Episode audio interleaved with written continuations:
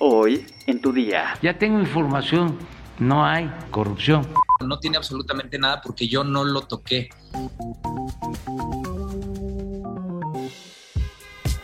Tu día con El Universal. La información en tus oídos. Hola, gracias por dedicarnos estos minutos de tu día para escuchar este podcast. Como seguramente tienes muchas cosas que hacer, vámonos recio, entérate. Nación. La Presidencia de la República lanzó una licitación de un servicio integral para eliminar ratas, ratones y cualquier otra fauna nociva como los piojos que puede existir en todas sus instalaciones, incluidas las de Palacio Nacional. En la licitación ADCM 001-2022 se indica que se aplicarán cebos y dispositivos para el control y erradicación de esta fauna, enfocándose en ratas, ratones y todo tipo de roedores. Se detalla que en los trabajos de desratización se colocarán cebos a base de materiales anticoagulantes sólidos y líquidos, así como cebos de ingestión y rastreo de acción inmediata en lugares y bajo condiciones que no ofrezcan riesgos de intoxicación a personas y animales domésticos, evitando la contaminación de agua y alimentos. Según la licitación, se aplicarán fumigantes en madrigueras locales cuando el caso así lo requiera y siempre que las condiciones del área a tratar ofrezcan seguridad en el empleo de estos materiales para no afectar a personas o animales que se encuentren en las instalaciones o edificios adyacentes el contrato tendrá una vigencia a partir de la fecha de adjudicación y hasta el 31 de diciembre de este año. No hay elementos para poder presumir que el fiscal general de la República, Alejandro Gertz Manero, utilizó cuentas de la Universidad de las Américas para realizar transferencias a cuentas a su nombre, sus familiares o a paraísos fiscales, aseguró el presidente Andrés Manuel López Obrador. En conferencia de prensa en la Escuela Militar de Sargentos de la Secretaría de la Defensa Nacional, en Puebla, el mandatario dijo tener información sobre presuntos depósitos del fiscal desde la cuenta de la universidad, pero afirmó tajante que no hay indicios de actos de corrupción en la información que llegó a mis manos no hay elementos para presumir de que hay actos de corrupción. Respondiendo sobre si estaría dispuesto a investigar los movimientos bancarios de Gers Manero, el mandatario se mostró abierto, pero pidió actuar con responsabilidad. No, bueno. Ya urge contratar el servicio para exterminar ratas y ratones. Metrópoli. Primero que sí, que sí. luego que no. Y ya que no. Y luego que otra vez sí.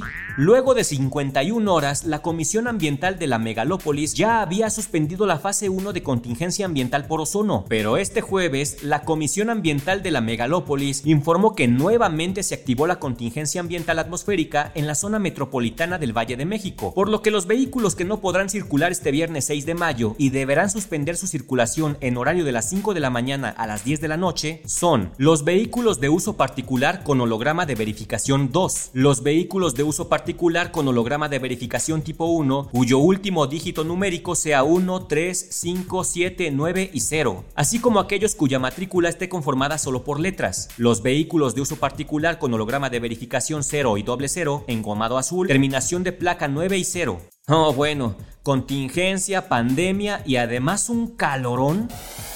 Estados. El periodista y fundador del portal de noticias Fuentes Fidedignas, Luis Enrique Ramírez Ramos, de 59 años de edad, fue encontrado muerto, envuelto en plásticos y hules en color negro, en una brecha que conduce al campestre Las Nanchis en Culiacán. Su cuerpo fue localizado la mañana de este jueves en un camino de terracería a escasa distancia de la carretera México-Nogales, y se sabe que la noche del miércoles pasado fue levantado por hombres armados en la colonia Los Pinos, donde él tiene su domicilio. En un breve mensaje de texto en redes sociales, la fiscal general del Estado, Sara Bruna Quiñones Estrada, confirmó el asesinato del comunicador y estableció el compromiso de trabajar por el esclarecimiento de este nuevo homicidio. Sí, bueno, siempre dicen lo mismo. La mañana de este jueves fue localizada en una jardinera del centro de la ciudad de Monterrey una credencial de los servicios médicos del CENTE a nombre de Devani Susana Escobar Basaldúa. Fue hallada cerca de un departamento de los condominios Constitución, donde el pasado 19 de abril se realizó una diligencia de cateo. Agentes ministeriales y peritos que acudieron al sitio comentaron que la credencial se encontraba conservada, sin huellas de suciedad por polvo que hubiera tenido en caso de estar expuesta a la intemperie. Siguen apareciendo cosas muy extrañas en este caso. Mundo.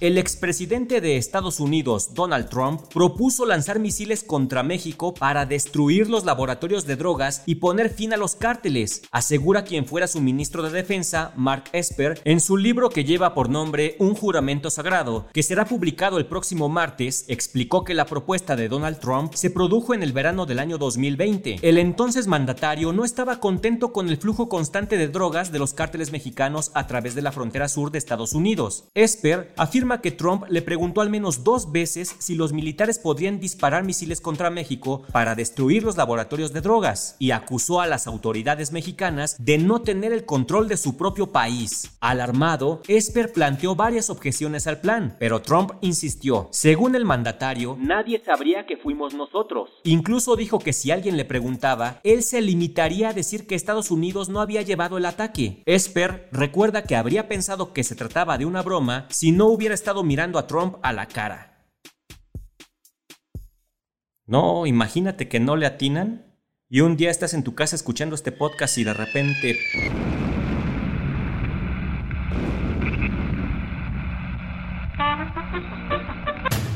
La cifra que reveló la Organización Mundial de la Salud en torno a que en México se han registrado 620 mil muertes por COVID-19, casi el doble de las que reconocen las autoridades sanitarias en el país, es correcta. Incluso podría ser mayor, ya que hubo muertes no atribuibles a esa enfermedad, pero sí a la pandemia, que no están siendo consideradas, señalaron especialistas. Este jueves 5 de mayo, la Organización Mundial de la Salud presentó un informe sobre el exceso de mortalidad global. En el caso de México en 2020 y 2021, dicho ligado al COVID-19 fue de 620 mil personas, incluyendo aquellas que perdieron la vida directamente por la enfermedad o por otros problemas médicos e interrupciones de la atención médica derivados de la pandemia. Las autoridades sanitarias en México reconocen 324 mil muertes por COVID desde el inicio de la pandemia. De hecho, de acuerdo con la Organización Mundial de la Salud, más de dos terceras partes del exceso de mortalidad global ligado al coronavirus, cifrado en 14.9 millones de personas, se concentraron en México y en otros nueve países especialmente golpeados por la pandemia. India, Rusia, Indonesia, Estados Unidos, Brasil, Perú, Turquía, Egipto y Sudáfrica. Pero en el caso de Estados Unidos, Brasil o Perú, las cifras de la Organización Mundial de la Salud coinciden aproximadamente con el número de fallecidos por COVID reportados por las autoridades sanitarias nacionales.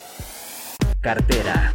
La Federación Internacional de Pilotos alertó a los pilotos de las aerolíneas sobre algunos incidentes que se han presentado al momento de aterrizar en el Aeropuerto Internacional de la Ciudad de México como consecuencia de la entrada en operación del Aeropuerto Internacional Felipe Ángeles. La Federación de Pilotos menciona que los aviones han tenido que aterrizar en el Aeropuerto Internacional de la Ciudad de México con muy poco combustible debido a que se les ha pedido mantenerse en el aire por más tiempo de lo planeado. Además, las tripulaciones han recibido autorizaciones de no adherirse a las restricciones restricciones de evitar el suelo al momento de aterrizar. Y los controladores aéreos no están utilizando correctamente la fraseología de la Organización de Aviación Civil Internacional. Por lo anterior, la Federación Internacional recomendó a los pilotos de las aerolíneas cargar combustible adicional en caso de que se les pida mantenerse en el aire por más tiempo de lo planeado o posibles desviaciones, así como considerar que el Aeropuerto Internacional de la Ciudad de México es un aeropuerto localizado a mucha altura y deben estar preparados para operar en ese entorno. De acuerdo con el Colegio de Pilotos Aviadores de México, el rediseño del espacio aéreo para que opere el Aeropuerto Internacional Felipe Ángeles contribuye a los retrasos del Aeropuerto Internacional de la Ciudad de México, ya que ahora los aviones se separan más y pasan más tiempo en el aire antes de aterrizar.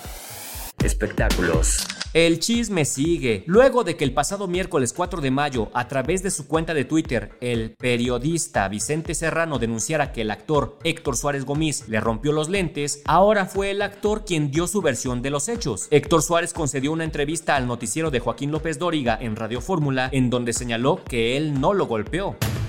Eh, como yo soy un continuo crítico de la 4T, eh, cierto día le gustó pegarme y me pegó en su programa. Respondí en Twitter, nos hicimos de palabras, empezó a, a increparme así de, pues eh, no tienes huevos y eres un machito Twitter, ahí lo dejé. Entonces vi que llegó, me vio y nos empezamos a hacer de palabras. Él dice que yo le estrellé los lentes en la cara. Él no tiene una sola marca en su, en su cara, eso él está exagerando y está mintiendo.